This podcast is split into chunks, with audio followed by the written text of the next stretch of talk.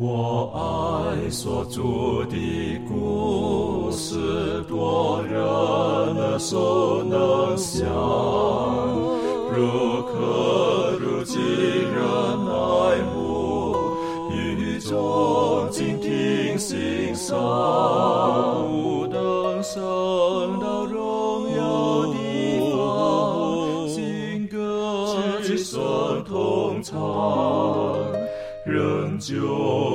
主的故事，永远传讲不完。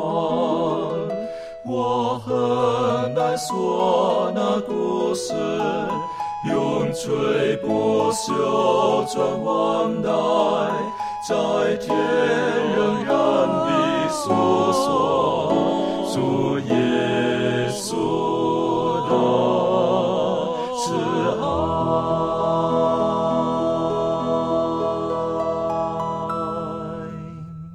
安，欢迎来到安息医学，跟我们一起领受来自天上的福气。啊，今天我们要进入这一季的第九课的学习。那我们呢，一起要看看在创世纪第二十五章后半段。还记得我们上一次我们特别着重在上帝的应许是又真又确的，所以他应许给亚伯拉罕不单单是呃有一个儿子，而且他甚至用这个儿子来试验亚伯拉罕的信心。当然我们晓得，他让他知道真正将来的祝福将来会从这个儿子而出。那我们也学习到了啊亚伯拉罕后来的晚年，然后到他最后呃安息。那今天呢，我们继续的看看，就是在以撒。呃，上他娶了这个利百加之后，然后呢，他生了这个一对双胞胎。啊，这个从中当中呢，有很多我们可以重新再复习，然后来思考的信息。愿神帮助我们今天的学习都有满满的收获。在我们进入今天研究之前呢，我们特别请周宇为我们做开始的祷告。我们在天上的父，感谢你，感谢你能与我们同在。啊，你呼召我们来到你的面前，让我们接着祈求。呃，让我们接着呃敬拜，呃，从你那里得到呃赐福和引领。求你的圣灵浇灌我们每一位，啊，打开我们的悟性。当我们在阅读你的话语的时候，使我们可以明白你的旨意，让我们知道如何应用在我们的生活当中，让我们知道如何建立我们与你个人之间的关系。求主能祝福，借着你圣灵的话语来改变我们，使我们越来越像你。求主带领一下的光阴，祷告奉耶稣名求，阿门。阿门。如果照着圣经的记录，呃，以撒他是到了四十岁，好，他就娶了利百加。那他在三十七岁的时候呢，他的妈妈就离开了他。可是他四十岁跟利百加结婚，并不是马上就有孩子。圣经说，他们生不出孩子来，跟上帝求，上帝给了他，也是经过了二十年。好，他六十岁的时候呢，他才有了这个一对双胞胎。那这个双胞胎呢，当然我们了解这个是，呃，我们从中可以很大的学习，因为这双胞胎，我我们觉得这应当是个异卵双胞胎吧。好，他们两个的样貌还有他们的性格都很不一样的。好，那我们可以请这个庭娟带我们一起来学习这一段。嗯，好，那我们可以看一下，在这个创世纪的第二十五章，从二十一节开始，呃，到三十四节就有记录关于这个。呃，这双胞胎他们的一个故事。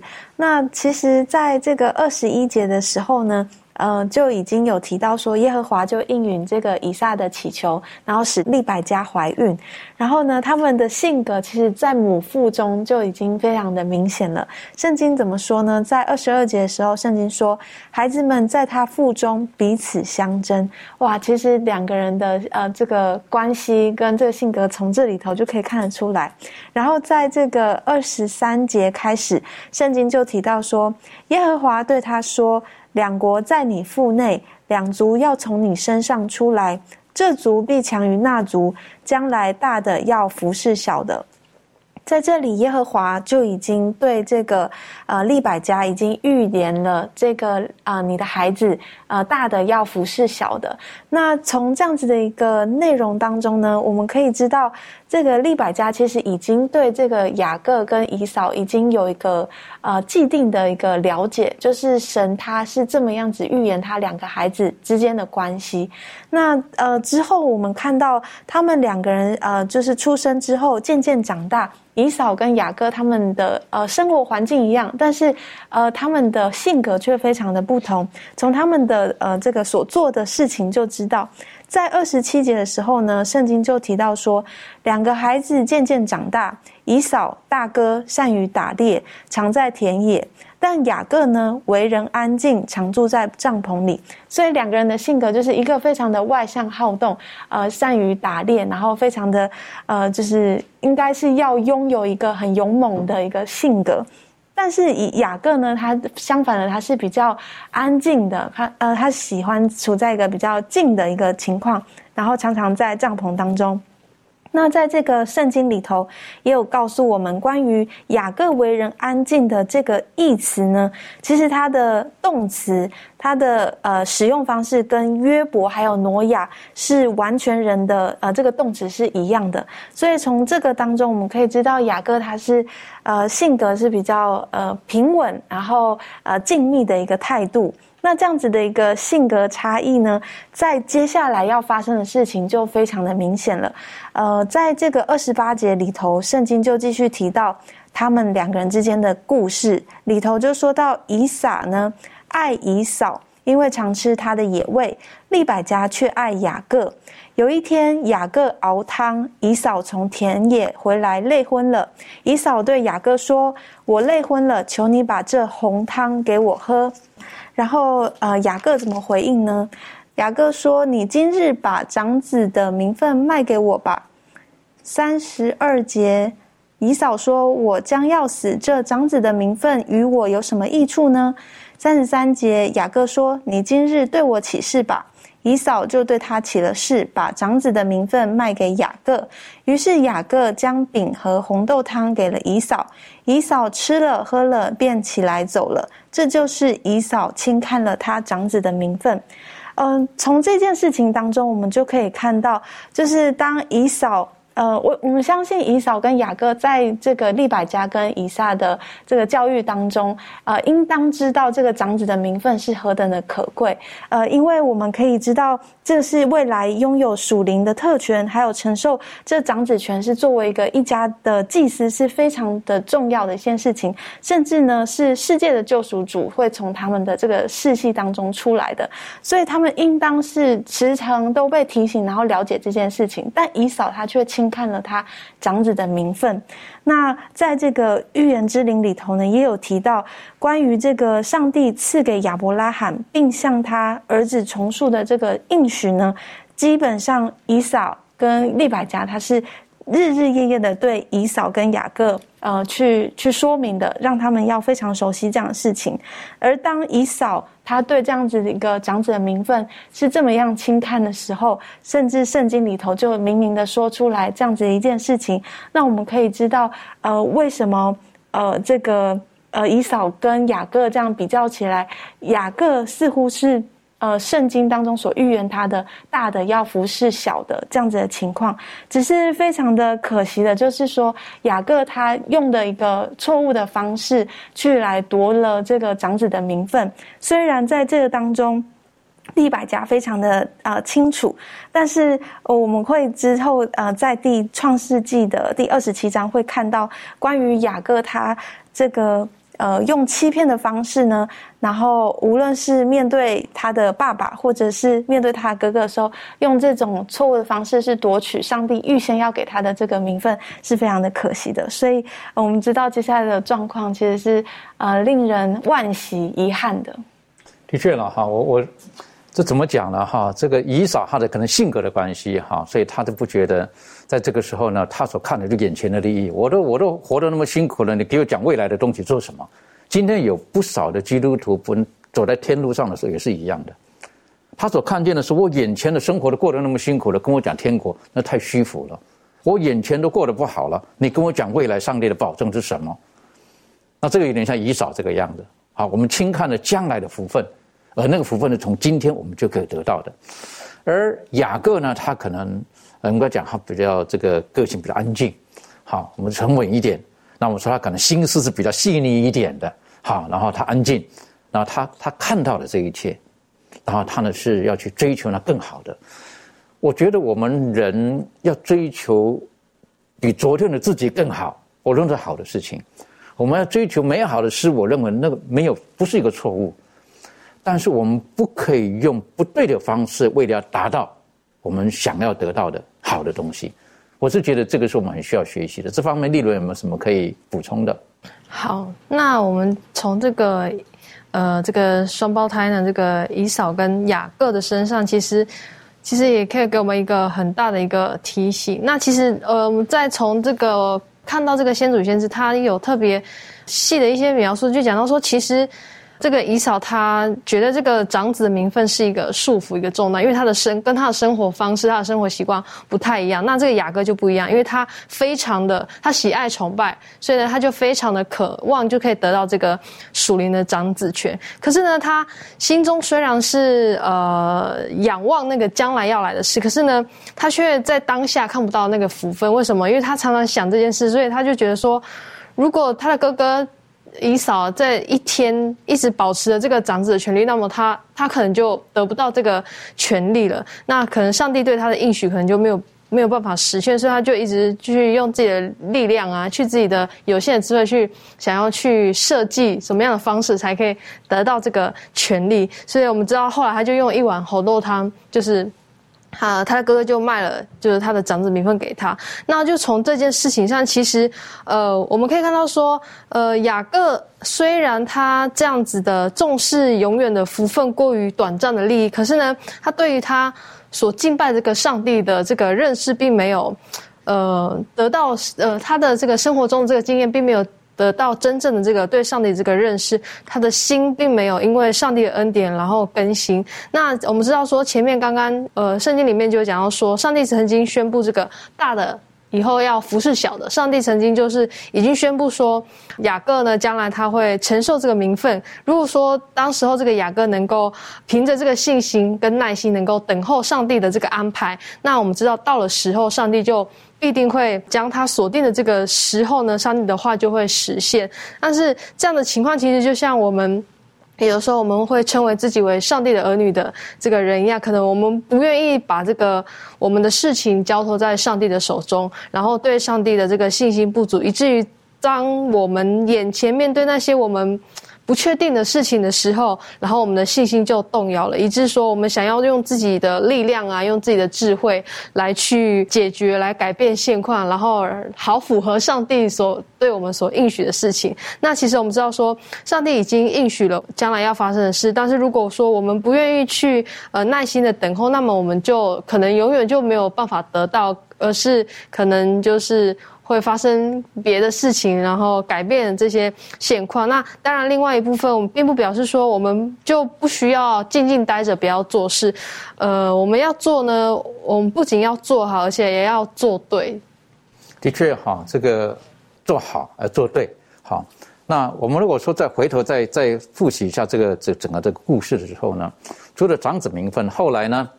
呃，我我觉得这个以扫跟雅各他们之间长子名分可能是我们称为叫做私下交易吧，好，是不是？可能父母可能不是很清楚。好，在那个时候，我不晓得利百家有没有看见这一幕。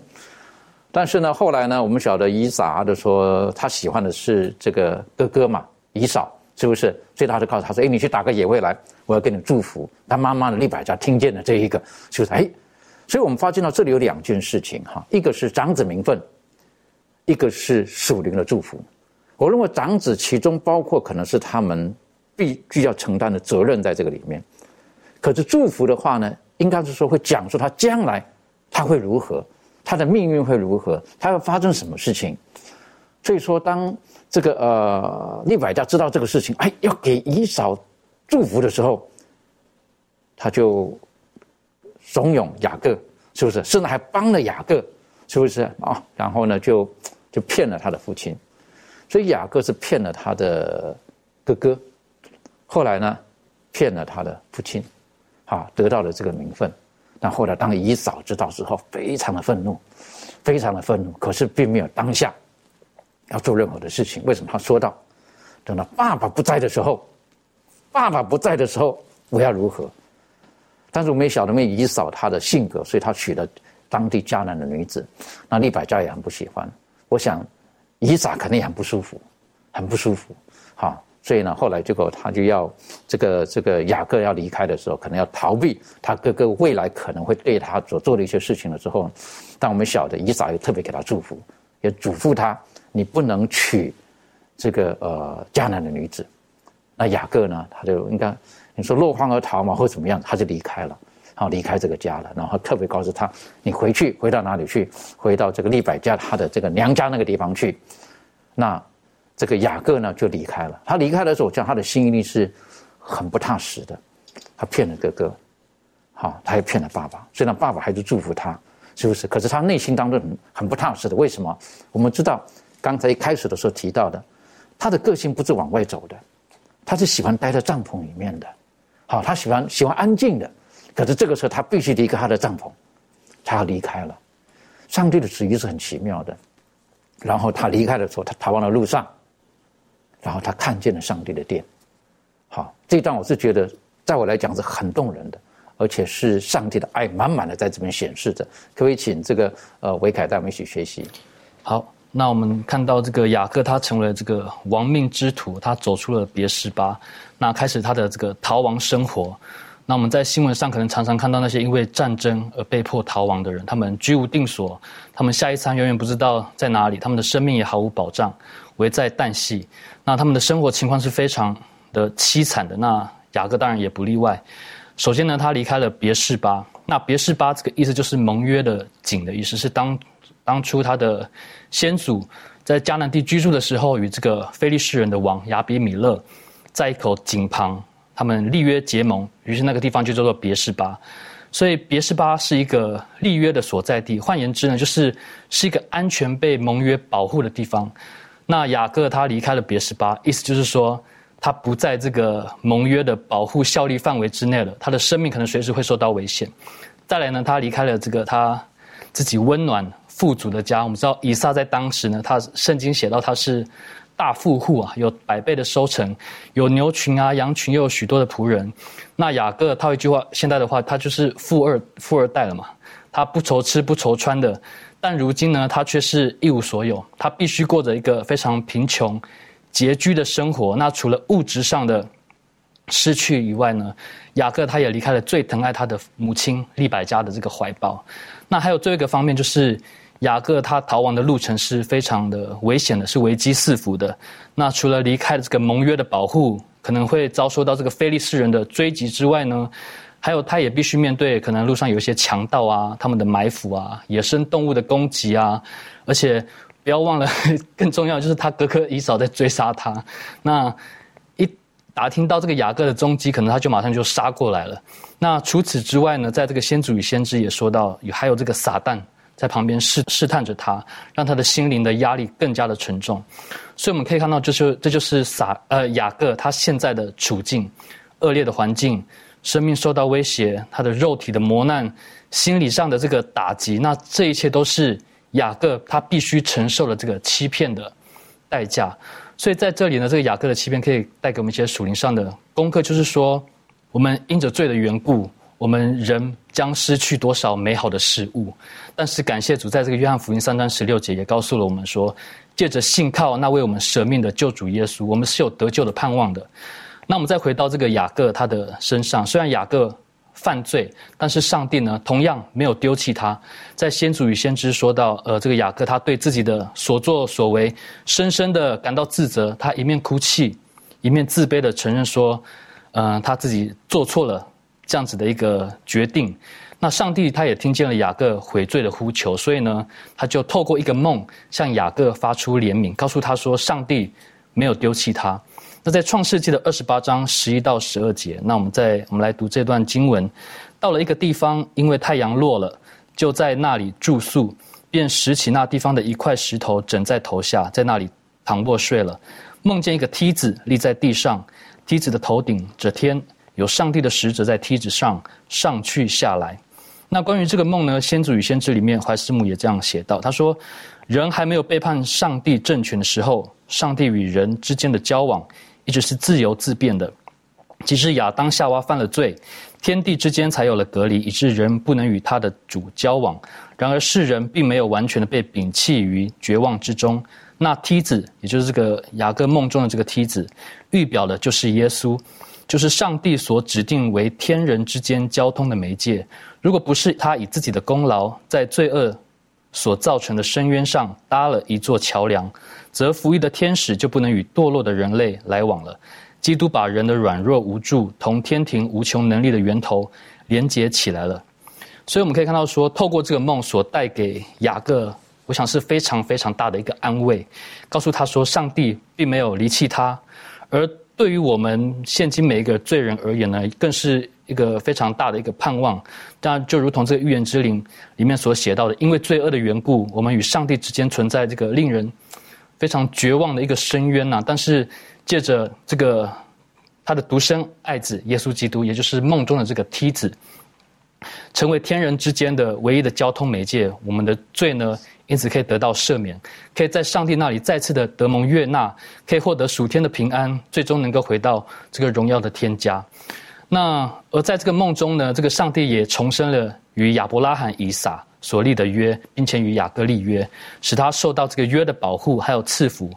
那我想现今的这个属灵的以色列人呢，上帝。也与这一群人立了一个约定，在这个生命记的七章九节，这里就说到：所以你要知道耶和华你的上帝，他是上帝，是信实的上帝，向爱他、守他诫命的人守约，施慈爱，直到千代。那这是上帝与我们所结的一个约。我们若遵行他的诫命，上帝也要向我们守约，使我们受到盟约的这个赐福。跟保护如同雅各一样。那最后呢，我们看到说雅各他献上了感恩的敬拜，将所整的石头呢立为柱子，作为上帝的殿。那也预指着这个圣殿圣所，就是上帝救赎人类的中心，并且他也许愿说献上十分之一。那这时候呢，雅各他又重新的充满了信心，因为他深知到这个天上的使者会必与他同在，保护他。于是他就继续他的路程。那最后呢，我想特别的拿这个创世纪十一章的巴别塔来做一个比较。那我们知道雅各梦中的这个梯子呢，是预指这个耶稣基督嘛，是天人之间的唯一交通，是我们罪人得救的唯一媒介。那正如在使徒行传四章十二节所说的，他说：“除基督以外，别无拯救，因为在天下人间没有赐下别的名，我们可以靠着得救。”在约翰福音十四章六节讲说：“我就是道路、真理、生命，若不借着我，没有人能到父那里去。”那这是雅各梦中梯子所代表的含义。那我们来看这个巴别塔，巴别塔只是相反。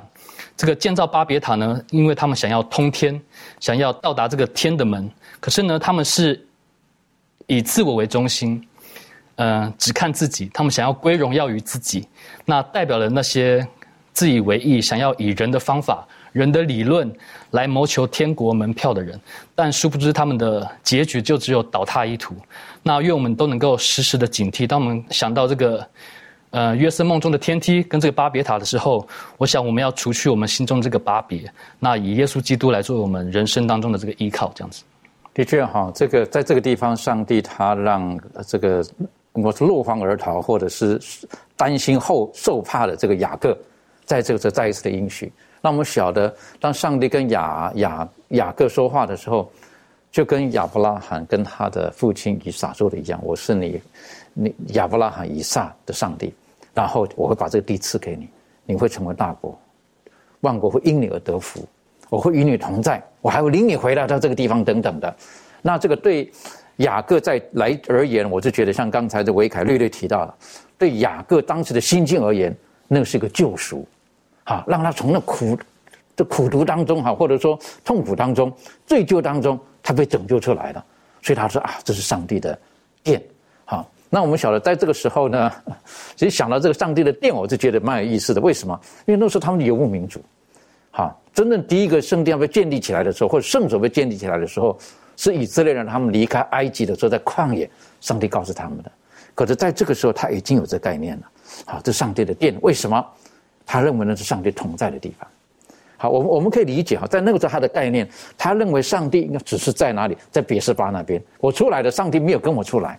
可到这里，他忽然间发现到，哇，原来上帝还在这边，也在这个地方，所以他把这里，然后上帝说：“你无论往哪里去，我都会跟你同在。”在这个时候，让雅各他的整个信仰当中，他进入到一个新的境界，他发现了原来上帝是是是什么地方他都可以存在的，好，他我到哪里去，他都会跟我去的。今天我们有一些信仰，我们会觉得上帝在这边，离开了我们就可以躲避上帝的面。好，所以到到神的面前，我们要做好事。那离开了，转身了，我们可以做我们想做的事情。但是不是这样子的？神他是他说过，他说我是愿意，你无论往哪里去，我都要跟你在一起的。所以刚才谢谢这个维凯特别比较了这个雅各所梦见的这个梯子跟巴别塔。巴别塔他们是人想的办法，好要通天，但是在这个地方，上帝出于怜悯，他从天上弄下个梯子，我们也可以知道，这个梯子本身就是上帝自己，也就是耶稣基督。那最后的时候呢，雅各他这里还提到了一点，我在想，为什么雅各他会提到十分之一呢？他一定听到他的，呃，上的祖父跟他讲过。好，我们晓得，如果说亚伯拉罕他过世的时候呢，呃，这个呃以以扫、雅各他们大概青少年十五岁。好，如果我们算那个日、算那个年年份的话了哈，大概是十五岁，所以他们应该听过亚伯拉罕当年如何将迎来的东西、战胜得来的东西十分之一交给了麦西西德。所以在这次雅各忽然间整个他的他的属灵的生命到了一个境界，他都说到。如果将来我会拿十分之一，好，孝敬他的祖父一样，那这方面满足有没有什么可以再补充分享的？好，我们来看这个创世纪的二十八章第十一节，这边讲到说，到了一个地方，因为太阳落了，就在那里住宿，便拾起那地方的一块石头，啊，枕在头下，在那里躺卧睡了。那我们知道雅各呢，他在呃逃亡的过程当中呢，呃，他是一个嗯。带着一个非常愁苦的一个心态，所以呢，他在愁苦当中呢躺了下来啊，带着一颗沉重的心。虽然说他已经有悔悟，但是呢，仍然他非常害怕。他预期呢，在第二天啊继续那疲乏的路程的时候呢，还要遭遇到这个新的磨难啊。这个时候呢，啊，没有朋友在他的身边啊，跟他说一句安慰的话，那也没有人告诉他说，呃，他的诚心悔改呢，确实已经呃尽到他所能的。但是呢，我们知道上帝的眼目呢，仍然看顾着他的仆人。他打发他的天使呢，向他显出一道顶天立地的光明梯子，又有天使呢，在这个光明的梯子上呢，上去下来。那这就像雅各指明的说，在这两个世界之间呢，啊，所有不断的这种联系和交往。雅各他醒来之后呢，他的困难呢，虽然没有完全消除，但是他他既然有了这个依靠上帝的心呢，他就得到了一个安慰。那他本着这个谦卑感激的心呢，崇拜他的救主，就连那枕头的枕头的石头呢，也受到了这个特别的重视。那我们知道呢，上帝他是呃随时准备着，甚至在我们还衰弱的时候呢，他也是与我们相交的。啊，只要我们尽到自己的本分，完全的归顺他的时候呢，他就要临格来鼓励我们。那天门呢，是向我们敞开的。经过恳求呢，上帝就必为我们做成这一切的事。那我们未来的这种前途呢，看起来好像说是黑暗的，但啊，在上帝呢啊，确实活着，要打破一切的障碍，让救主呢进入我们的心中。那在这个创世纪的二十八章二十二节啊，这边就特别讲到说，我所立为柱子的石头呢，也必作为上帝的殿啊。凡你所赐给我的，我必将十分之一献给你。那在这边特别讲到说，这个石头呢，雅各他声明，他想要在这个地方呢，啊，筑一个用来敬拜上帝的坛。那我们知道，当他平安的回到啊他故乡的时候，啊，在许多年之后呢，他就实现了啊这样子的一个啊心愿。那我们知道呢，当这个雅各他啊在睡梦当中呢，他啊睡醒了，他心中有一个很严肃的这种感觉，就是说上帝跟他同在。哦，所以呢，他虽然看不到，但是呢，他啊。他知道说耶和华正在这里，我竟不知道哈，这不是别的，乃是上帝的殿啊，也是天的门。所以呢，他用很深切的感恩的心呢，重述说上帝必与他同在的应许。他说，于是，呃，许愿，他非常严肃的许愿说，上帝若与我同在，在我所行的路上保佑我，又给我食物吃，衣服穿，使我平平安安的回到我父亲的家，我就必以耶和华为我的上帝，我所立为柱子的石头，也必做上帝的殿。把你所赐给我的，我必将十分之一献给你。所以这个时候呢，雅各他对上帝他的这个应许呢，生出了一个新的信心，也知道说天上的使者呢必定与他同在，保护他，所以他继续前行。所以我们知道说，因为雅各他非常忠心的啊，遵守了他所许的愿呢，所以我们也看到上帝他非常丰厚的啊赐福给这个雅各。所以我们当晓得雅各他很相信，将来有一天我所得到的这一切都是从你而来的，所以我愿意像我的祖父一样学习，拿十分之一归还给上帝。所以这里有一个很重要的概念哈，有的人讲说这个十分之一的概念是好像是到了这个呃出埃及之后哈，然后在这个摩西的律法当中还提到这一点，那实际上不是，实际上在以这个这个还没有以色列出现之前，亚伯拉罕到雅各的这个时候，他已经有这概念了。所以我是觉得这圣经圣经是很奇妙的哈，神项目是要的不多，他要我们七分之一的时间，安息天，他需要我们跟他有密切的关系。当我们有得到获财能力的时候，神说你将的十分之一，那十分之一其实上帝他他缺乏吗？其实上帝他不缺乏，但是我们的一个心意，是我们愿意献上我们的感恩，因为我们一切得获财的能力等等的，我们今天所有的一切。都是从他而来的，所以我们愿意拿出的十分之一，让神使用，发挥更大的用处。接下去呢，我们就继续看下去这个圣经的记录的时候呢，就是雅各。我们晓得雅各他都是，呃，我们说他他他用红豆汤，然后就去骗取了他哥哥的长子名分。后来他用一些手段跟他妈妈合作，好，然后呢就就就骗取了这个呃他父亲呢。特别的祝福，树林上的祝福。但是当他到了他妈妈的，呃，这个哥哥，好，应该说他的舅舅的家去的时候呢，他也遭遇到了一切的事情，啊，遭遇到了一切的事情。我是觉得这很值得，很很值得玩味的哈。可以请周宇带我们一起来学习这一段。好的。刚刚我们那个满足姐有带我们呃，有思考前面这个上帝与雅嗯雅各的这个立约。让我们可以看到，呃，这个石头，呃，也象征了上帝与他同在，呃，立约的这个石头。但是，虽然上帝与他同在，并不代表着他的，呃，这条路是一帆风顺的。呃，也当我们阅读这个创世纪第二十九章的时候，发现他的人生也是蛮坎坷的。也说，当他到的这个母舅，呃，母舅这个拉班的家的时候呢？那么他就为了他母舅同住了一个月，也帮助他了很多工作。最后那个拉班也问他的侄儿，就说雅各也说你不能白白侍奉我。那么，请告诉我你要要什么呢？这个时候雅各他知道啊，他的母舅有两个女儿，但是他喜欢的是这个拉杰，所以说希望这个他的舅舅能将这个拉杰许配给他。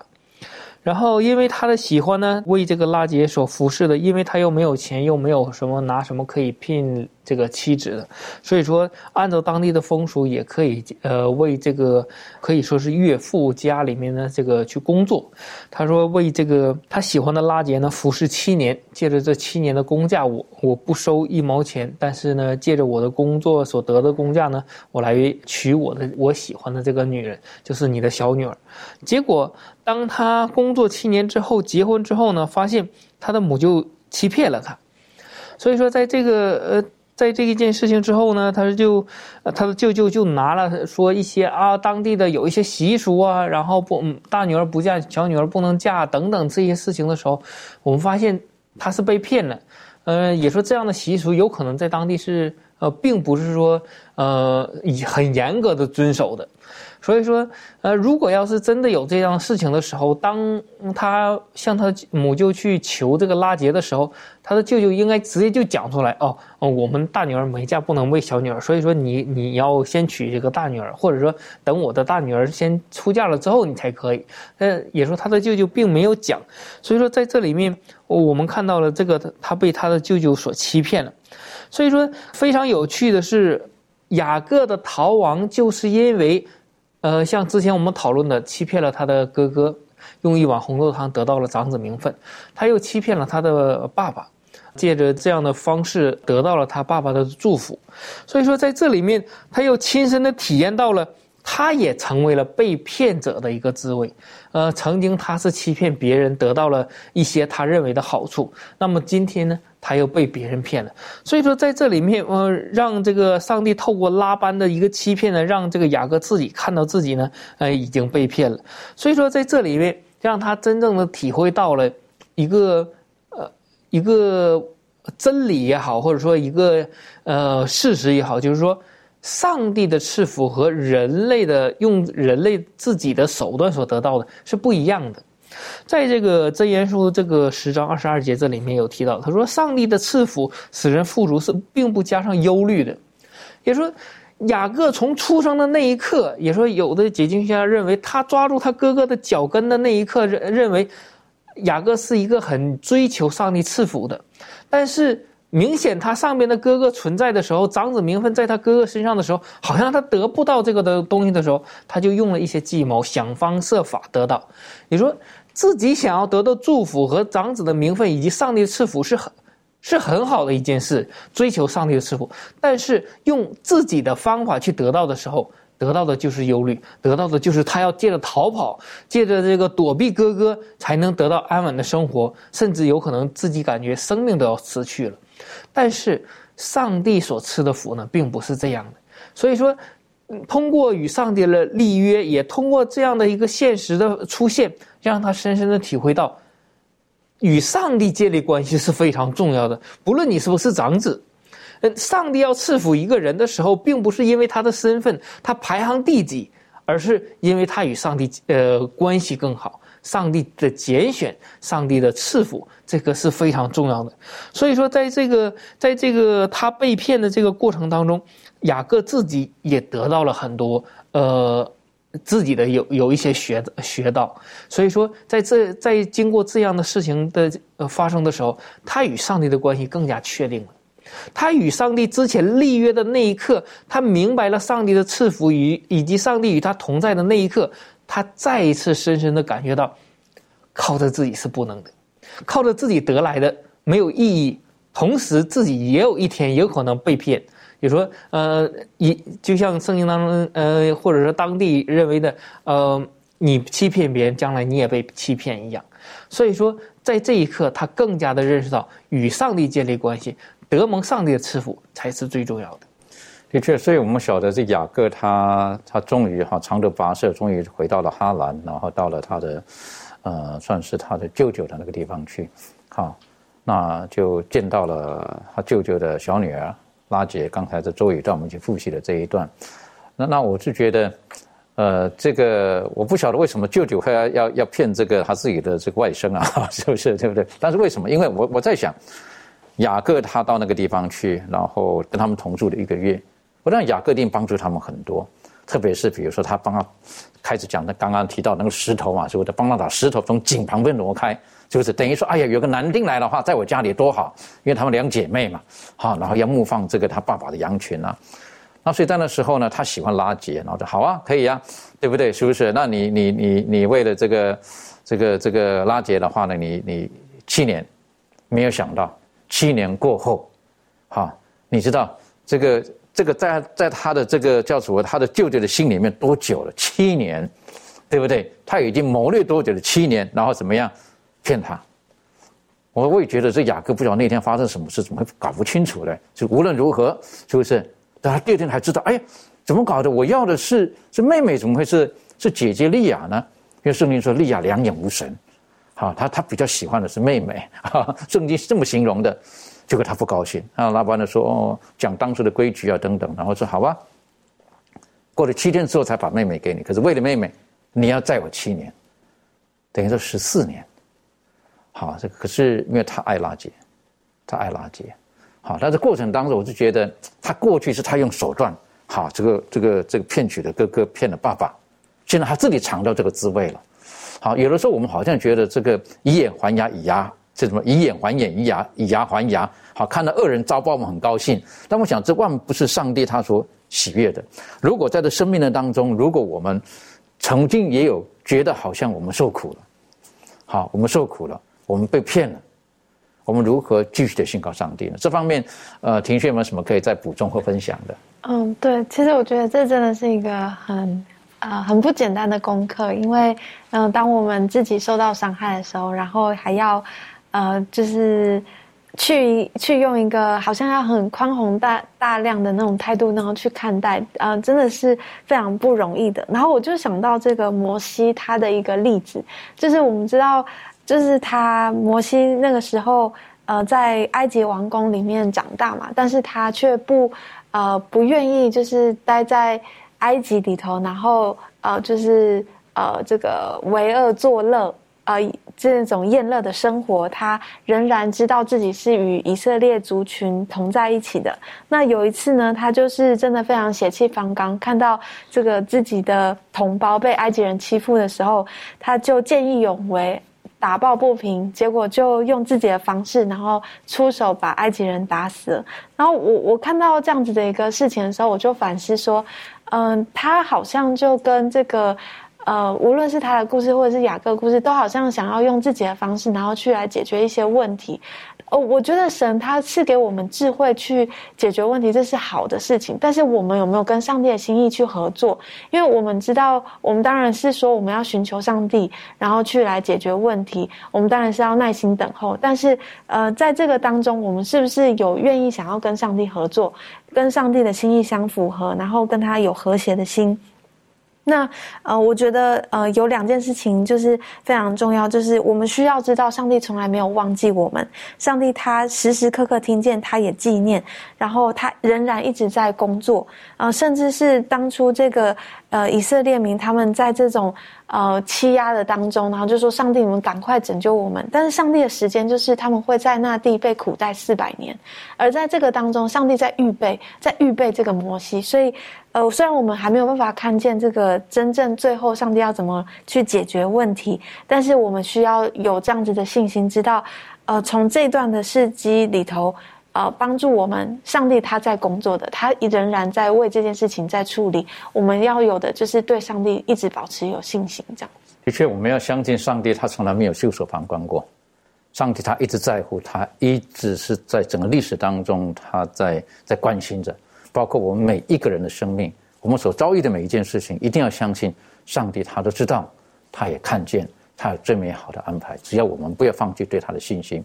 如果我们再回头来看这个圣经当中的这个 这故事的时候呢，那这个家庭当中，那雅各就娶了这个这对姐妹，然后呢，这个家庭当中好像有一些的这个这个这个不平问题开始的，可是也满满的祝福在里面，又可以回到上帝的应许，是满满的应验了。啊，可以请呃维凯带我们一起来学习。好，那刚才有分享到，因为这个拉班的欺骗嘛，所以雅各就他就雅各他就不得不娶这位这对姐妹为妻。那我们接下来会看到说，更因着雅各的偏爱，使这个两个老婆之间产生了这种嫉妒啊、埋怨，还有这个争竞，造成了这个雅各的家庭生活非常的不得安宁。但但是呢，上帝的人在看顾，人在他的旨意，人人在运运行。那我们来大概看一下发生了什么事情。那我们可以从创世纪的二十九章三十一节开始看起。那上帝他他首先对这个雅各的偏爱所造成的这个状况呢，他采取了一个干涉，他使这个利亚怀孕，然后呢，而拉杰呢就暂暂时就不生育。那或许呢，上帝是借此来平衡这个雅各对于两姐妹之间这个爱的程度。那而利亚呢，她也一连生了四个孩子：流变、西面、利位以及这个犹大。那此时呢，利亚她就先暂时停止了生育。那接着到了这个。第三十章，当拉杰看到这个自己的姐姐一连生了四个孩子之后，她开始紧张起来了。她可能一方面怕这个丈夫的注意力被抢走，那一方面呢，看到自己在母亲的这个身份上可能落后给了利亚，再加上当当时的一些文化背景、文化风俗背景，所以拉杰他就起了这种嫉妒还有这个争竞的心理，他就开始向雅各抱怨、发脾气，甚至还说了一些，呃，非常。偏激啊，寻死的这个话，那这让雅各非常的很是困扰。那也因为这个嫉妒、争竞蒙蔽了这个拉杰的心，所以他不寻求上帝来制服自己的软弱，也或是在这个生育的事上向上帝祷告，寻求上帝的引导。他反而寻求人的方式，就像雅各一样，寻求人的方式来对抗自己的姐姐，来达到自己的目的。于是他就提出了一个上帝不喜悦的计划，就好像这个撒来将这个使女下嫁给亚伯拉罕一样，他也将自己的使女毕拉给了这个雅各为妾。那后来毕拉呢生了两个儿子，就是但和拿佛塔利。那事情还没结束，这次轮到利亚开始紧张了。在他在生完四个孩子之后，他又暂时就停止生育嘛。因此，当当他看到这个拉杰给给雅各纳妾生子的时候呢，他也产生了这种嫉妒的心理。他不像之前他生四个孩子的时候，他还对着上帝有信心，抱持着这个感恩的心。这次呢，他慌了，所以他也随着自己的心意，采用了和拉杰相同的手段，也将自己的使女希帕给雅各为妾。那希帕后来生了两个儿子加德跟亚瑟。那所以我们可以看到说，这个两个两姐妹之间你一拳我一拳的，彼此之间的这个较劲没有停歇，以致他们后来甚至用这个风茄一种作为春药的这个植物来作为交易，换取这个与雅各同房的机会。那后来这个利亚她又生了两个儿子，就是以撒加跟西布伦，还有一个女儿底拿。那到这里为止呢，我们可以看到说两姐妹之间的这个斗争啊、猜忌啊、苦毒怨恨，使这个家庭的。笼罩在一种非常 混乱当中呢。那不单单只是，当然这不单单是拉杰跟利亚的责任，雅各也负上有必须负上非常大的责任。为什么呢？因为呃，除了这个多妻的婚姻，上帝是不喜悦之外，那以及对妻子之间的这种偏爱，呃，当他看到这个拉杰跟利亚他们提出说要将使女呃纳妾的这个想法的时候，雅各他即便知道说。其实这么做的理由并不充足，并且呢，他可以转而带领妻子们说：“我们可以向祷告，向上帝寻求帮助啊，像我的先祖一样。”可是呢，我们看到说雅各他却妥协了，他接受了拉杰跟利亚的提议。于是呢，我们就看到这三人就在错误当中越陷越深。那最后呢，圣经注释写到说，拉杰似乎最终将他的问题祷告交给了耶和华，因此上帝顾念拉杰，使他能够生育，他也终于产下一个儿子。那我们看到，哦，这情况是不是非常混乱？怎么办？这个，呃，难道就要他们就要永远陷在这个罪恶当中吗？陷在错误当中吗？可是我们可以看到，说虽然有许多人的选择，许多上帝所不喜悦的行为，但是呢，我们可以看到上帝他仍然掌权。我们可以看到雅各的一生呢，他对上帝是。大有信心的人，如同亚伯拉罕、以撒一样，那他仍然会软弱、会犯错。就比如说，像在获得长子的名分上，或者在经营这个家庭的事上，他都曾经跌倒。但是呢，我们知道上帝他不丢弃他，他在雅各的错误当中打磨他、塑造他，使他学会真正的依靠上帝，而不是依靠自己的聪明才智。并且，我们也看到上帝是信实的，不会因为人的软弱而废掉他的应许。他的应许呢，必定会实现。上帝使雅各的妻子们怀孕生子，生了十二个。那这些孩子呢，将来呢也会成为未来的十二支派。那我们知道救主弥赛亚，他也将从其中而出。那上帝的旨意依然在运行着，不会因为人的一些错误而就废除或是改变。那上帝他的应许必定会成就，会使地上的万族因而得福。的确好，当我们看到这个的时候，这 刚才这个维凯带我们在复习这个家庭的时候，我觉得哇，这个不得了，这个家庭所遇见的这件事情哈，是不是？当我们觉得雅各他可能也需要负一点责任，啊，因为有的时候在一个家庭当中，如果说太过于呃，只是只是偏爱一个人的时候，可能也会造成彼此之间的不和谐啊等等的。好，但我们觉得上帝也是很奇妙的哈，他是等到这个利亚已经不能生育的时候，他才顾念到谁？顾念到这个拉姐的需要，我我们不明白为什么整个事情的发生会是这个样子，然后再有机会我们再看看后续再看看他的这十二个儿子的时候，我们每一个孩子我们都可以得到很多属灵丰沛的教训。我想这整个过程当中，我想要请问利伦哈，的确我们深深的相信，啊，没有一个完全人，好，我们世界上我们人都有弱点的，但是上帝他会在我们的弱点当中，他还是会继续的完成执行他的旨意，无论在天上还是地上。这方面你有没有什么可以分享的？嗯，那其实呃，我们就从过去的这些呃学科这些呃，或者是以前这些学科的这些讨论，我们都可以到从圣经里面看到，其实人一直都在错误当中嗯学习，那当然也会在错误当中不断的跌倒，然后寻求上帝，然后呃等等的这些经验。但是呢，尽管人类有这么多的弱点跟错误，但是我们都可以看到说。这些事情，上帝都在当中看看顾，然后这些事情都不会阻碍上帝旨意的成成就。那如果我们就看今这个学课，呃，这个雅各他发生这么多事，然后特别是他当中又花了这么多时间去服侍服侍拉班，但是在这些年间。上帝的计划仍然就是继续进行着，一件事一件事情的这个发生着，然后在上帝的旨意之下的每一件事，其实我们都知道是环环相扣的。尽管人在当中有许多的错误，但是呢，上帝让它发生，可是呢，这个事情的发生也让它有不一样的一些变化。然后呢，但是这些变化呢，其实都是指向着要将来上帝要成就这个旨意。那其实我们可以看到。呃，我们在这个呃创世纪这个三十章里面，其实我们看到说，上帝也曾经应许亚伯拉罕这个事情是什么呢？就是说他的后裔会建立一个国家。那我们也在当中看到，这个雅各呢，从雅各出来呢，就从家谱的耶稣的家谱当中，我们就看到呢，雅各后来生的这个小孩呢，便是。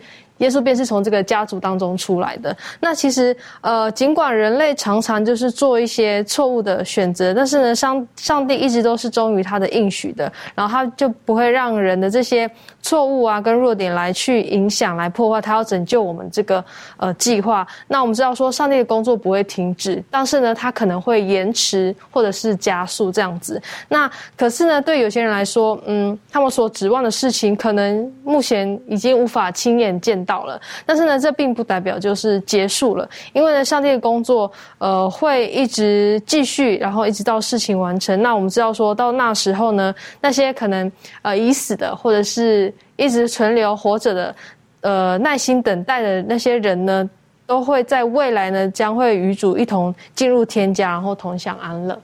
愿上帝帮助我们哈，我们都可以从整个历史当中，整个圣经的故事当中，我们都可以得到很多属灵上的一些的学习。我们还记得，当亚哥他离开家的时候，他在伯特利的时候，耶和华上对他说：“我会与你同在，而且我还会带领你回到今天的这块地这个地方。”那我们晓得这个呃雅各跟呃他的妻子在那个地方前后，他为了服侍，这为了要得到这个呃拉结，然后他服侍了十四年之后，我相信圣灵催促他，他认为他应该回到父家去，他应该回到这个他应上帝应许他的地方去，然后他就跟他的这个岳父拉班。就开始对话了。好，这过程当中，他也知道，所以拉班也晓得，他之所以会富有，是因为雅各的关系。我们可以请周宇带我们一起来学习这一段。好的，我们来看创世纪的三十章二十五到三十二节，这里面讲到，拉杰生约瑟之后，雅各对拉班说：“请打发我走，叫我回到我本乡本土去，请你把我服侍你所得的。”妻子和女儿给我，让我走。我怎样服侍你，你都知道。拉班对他说：“我若在你眼前蒙恩，请你仍与我同住，因为我已算定，耶和华赐福于我，是为你的缘故。”又说：“请你定你的工价，我就给你。”雅各对他说：“我怎样服侍你，你的牲畜在我手里怎样，是你知道的。我未来之先，你所有的很少，呃，现今却发。”大众多，耶和华随我的脚步赐福于你。如今我什么时候才为自己兴家立业呢？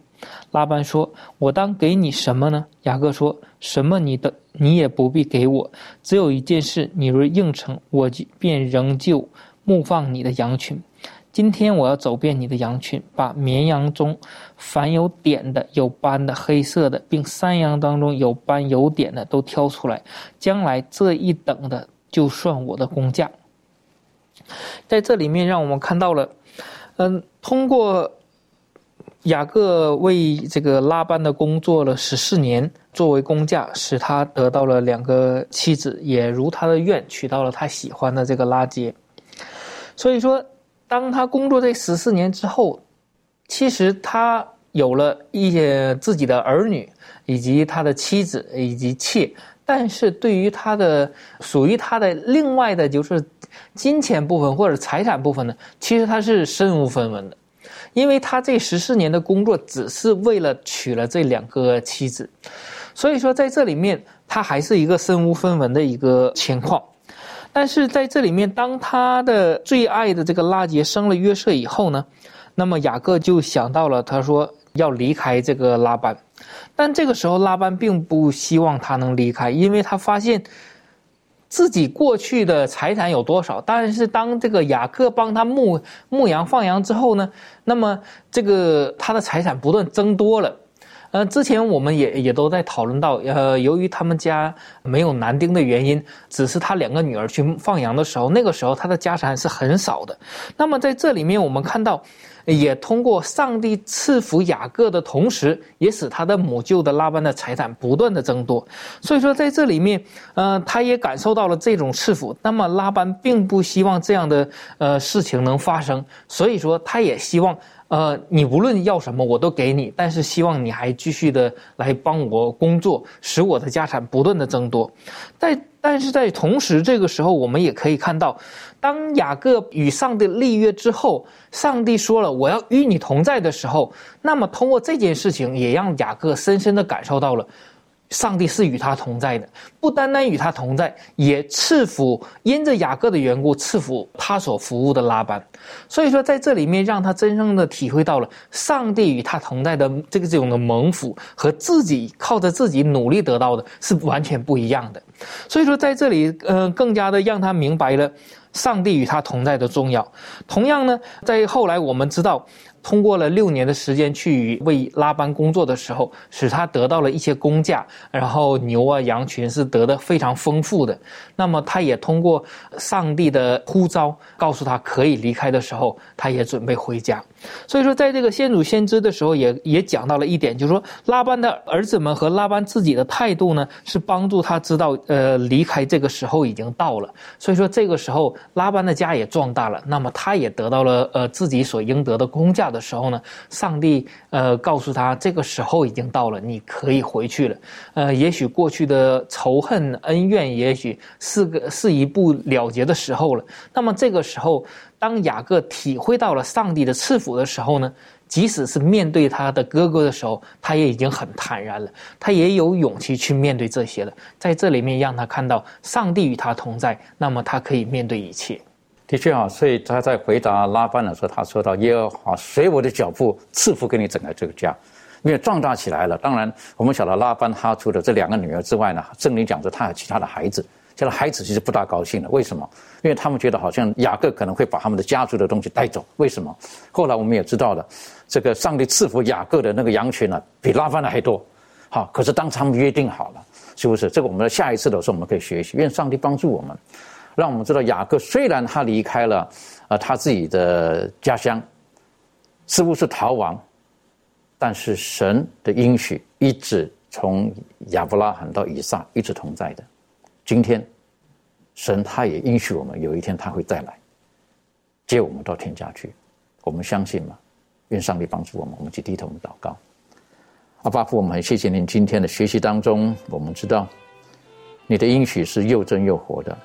纵使我们人会用自己的一些的思维想法，可能走偏了路，但你的旨意终究会成全，帮助我们，让我们心里可以柔和谦卑，愿意顺服，时时刻刻可以走在主你的旨意当中。我们也握住应许，我们知道主的应许以马内利，你会与我们同在，直到主再来的时候。我们谢谢您，祷告是奉靠耶稣基督的名求，阿门。